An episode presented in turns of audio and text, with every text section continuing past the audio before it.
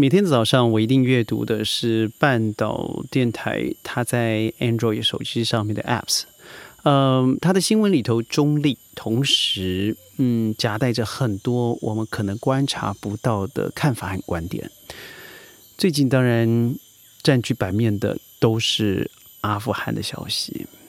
那在这里头看到了一个在文字下面的重点，那就是社会正义。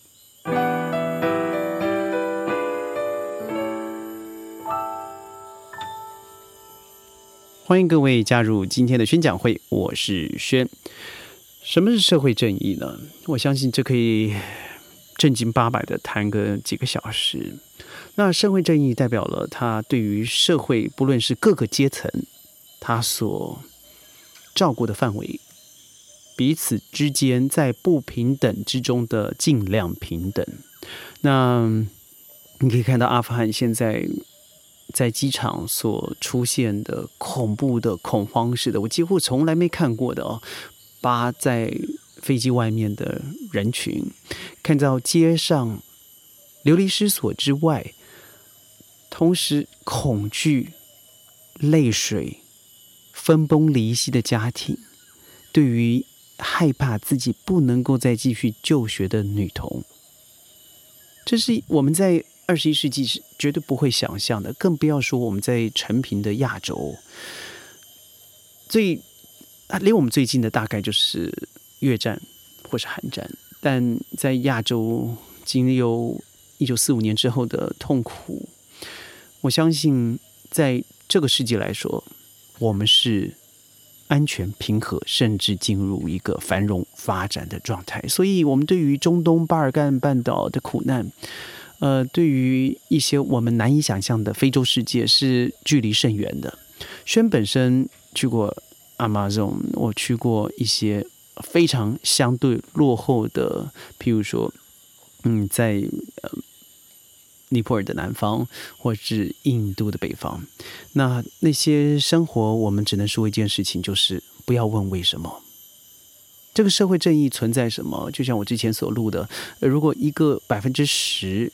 的人掌握了百分之七十人的财富，那个社会是开始转向畸形的。譬如说，现在的中国可能就面向这样子的情势发展，而新冠疫情只是扩大了这种恐惧和恐怖。那为什么我说这和在阿富汗现在所造成的问题是有关系的？我要谈的并不是阿富汗本身。我要谈的是那个仓促额逃、吃相难看的美国。不论是谁发起这个战争，不论是谁用什么的名义侵入了别人的国家，在过去的二十年里头、三十年里头、四十年里头，你每天在制造的的的国际问题、国际话题，很简单，都是为了保障你自己国内的利益，而你在社会上、在国际上面所说的，这是。正义，我要提醒的是，这个东西啊是一种相等而论的。对于美国人来讲，他可能把这些侵略者当作英雄；但如果你是阿富汗的民众呢？当你仓促而逃，留下了一堆曾经为你效力的人，那你所说的正义在哪里？民主在哪里？法治在哪里？你说不能情理法，必须要法理情。那请问，当你承诺的一切变成？烟消云散的谎言的时候，那社会正义又在哪里？我们来看看近代的美国吧。嗯，上周他指着这个布林肯，他说：“中国的核弹头日益增加，没错，五百五十个弹头。”而你美国现在拥有的是五千多枚的弹头，对你说你应该的，而别人不应该的。这让让我想到的是，你的平等是平等，你的正义是正义，你的对的就是对的。我来说一个话题，最近在台湾嘛，我们都知道台湾的疫情已经终于受到了大规模的控制。呃，虽然之前的疫情模范生是没有破掉的了，因为现在。这个补救回来了，但是在因为疫情破口所造成的八百多条人命，谁来负担？最近这个台湾的卫福部部长说，这和三加十一是没有关系的。当你在这个伤口都还没有被治疗，甚至血流成河的同时，你在伤口再次撒盐。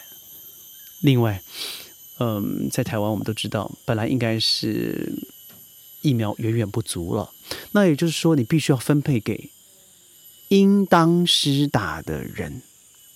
但是夸张的是，有百分之一百三十五的人。也就是多了百分之三十五人，他本来不应该在第一类、第二类、第三类施打，但是因为走了后门，有了关系，他施打了。那施打的人会怎么想？我本来就应该施打，我的生命应该保护啊！但你不要忘记了，有更多的社会民众他是值得被保护。如果按照法理情来说的话，没有人是可以走后门的。本来。只有三百多个政府官员可以实打，到最后变成一千三百多个官员。本来在这个年纪，譬如说四十到五十岁，你可能拍到第八集、第八、第九集，也就是也就是到了今天，你还是达不到的。但是因为某个后某、某个关系、某个官员、某一件事情、某个医疗团体，让你超越了更多人应该施打而得不到施打的可能。而因为你走了后门，但是你知道，当你去问走了后门去打到疫苗的人，他会怎么说？我应该施打的啊，因为这是我的公民权利。但这个正义对他来讲是存在的。但是反之，你想想看，对于另外一批人，他没有后门可走，他没有家世，他没有渊源，他没有学历，他没有经验，他没有社会地位，但是他应该是一个公民社会被保障的对象，但他失去了这个机会，对他来讲是极度没有正义可言的。那请问，谁去教训这些走了后门的人？而这个行为，不就和美国一样吗？各位，我不知道最近有没有听到啊？我今今天在美国自己的媒体 CNN 里头说到，美国一个人拥有疫苗施打的机会是一个人对一百，也就是一个人你可能可以打到一百支，所以就是你不可能打到一百支，那其他的怎么办？浪费丢掉啊！而非洲国家，百分之一点零二，一百个人里头只能达到一点零二，为这些争取去抢。那请问一下，这个正义在哪里？我们成立。COVAX 不就是为了让这些穷国贫国他可以拥有这个机会吗？但是你知道吗？因为有太多人习惯去假着正义的名号，而抢着所有的社会的资源，所以当他掌握了社会上可能的资源的时候，他是不会放出来的。为什么？哎，都到我口里了，那关我什么事？在这，我更要提的就是真相。当真相不能够再被接受，真相不能够再被聆听，真相是不可以再说的时候，请问一下，这世界还可以有真相吗？如果没有真相，我们只只是越来越堕落，越来越下流。我记得有一件事情啊，那就是，呃，在二零一七年的时候，美国 NBC 的记者呃电视新闻上面叫做 Mint。The Press 这个节目，这个主持人很有名嘛？哦，Chuck Todd，他在追问白宫的顾问这位空维 Miss 空维的时候，他说：“为什么川普的团队会宣称，呃，我的就就职典礼啊是历史上最多群众参与的一次？”我们都知道这不是，但他回答的是：“哦，这个叫做 alternative facts，什么意思？另类事实。”于是 Todd 直接回答他说：“哦，另类事实就不是事实啊，而你在说谎。”这句话让我想：天哪，你是一个总统府的发言人啊，或是你是一个总统的呃顾问团队，那你是以龙头的角色，在全国的发表会上，你说了一个公然的谎话。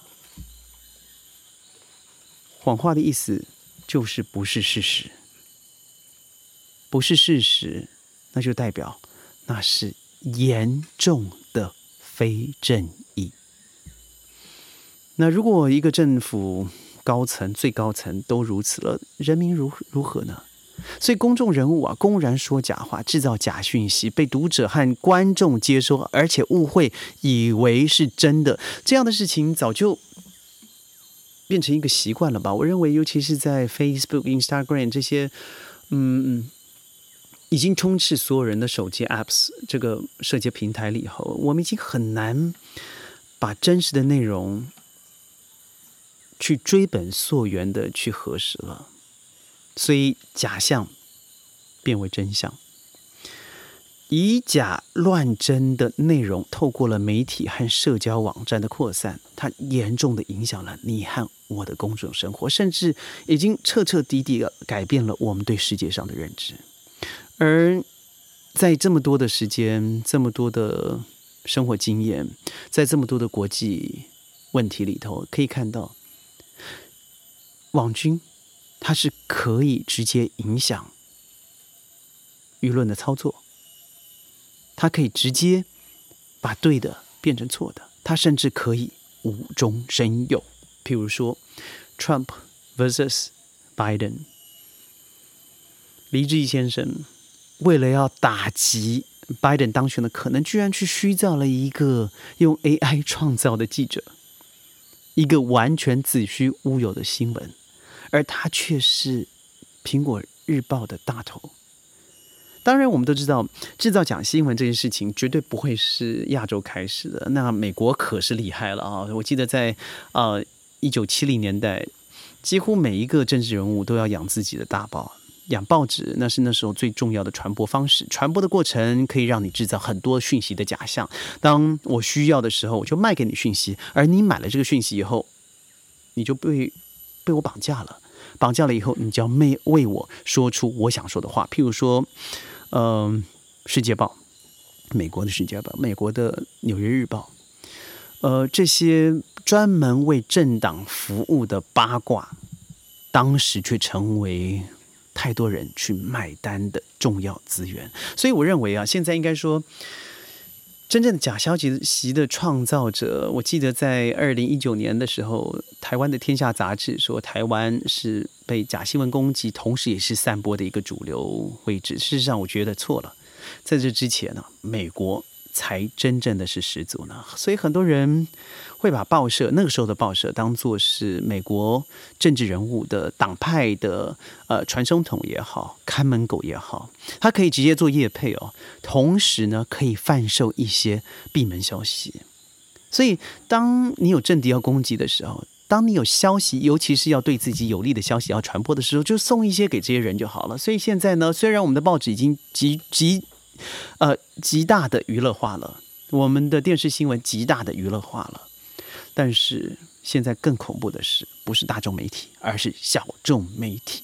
开开你的手机，蓝色的 icon，橘色的 icon，他们所代表的，它可以不用追本溯源，为什么？因为追求真相的成本太高了。